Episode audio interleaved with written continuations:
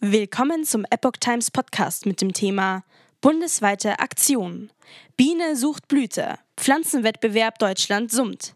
Ein Artikel von Susanne Aussitsch vom 8. Februar 2023.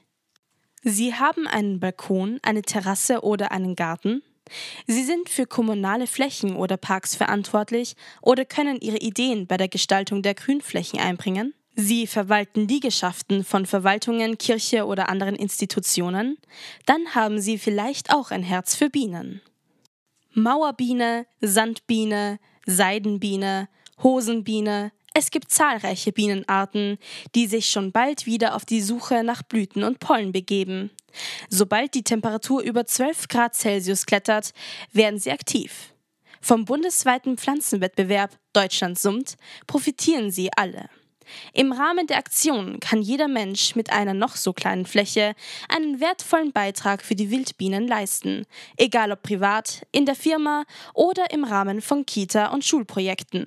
Der Wert der Bestäuberleistung, den die geflügelten Helfer für die Landwirtschaft leisten, wird allein in Deutschland auf 2 Milliarden Euro geschätzt.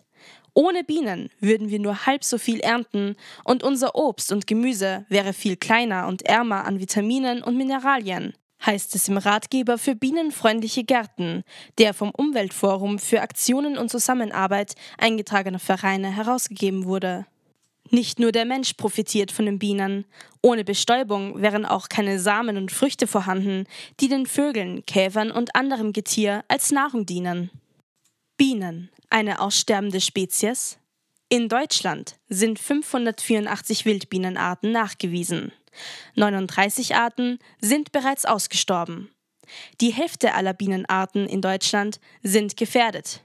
Besonders Monokulturen, Pestizide, Krankheiten und Parasiten machen den Insekten zu schaffen. Es gibt also viele gute Gründe, den Erhalt der Bienen mit jedem noch so kleinen Beitrag zu unterstützen.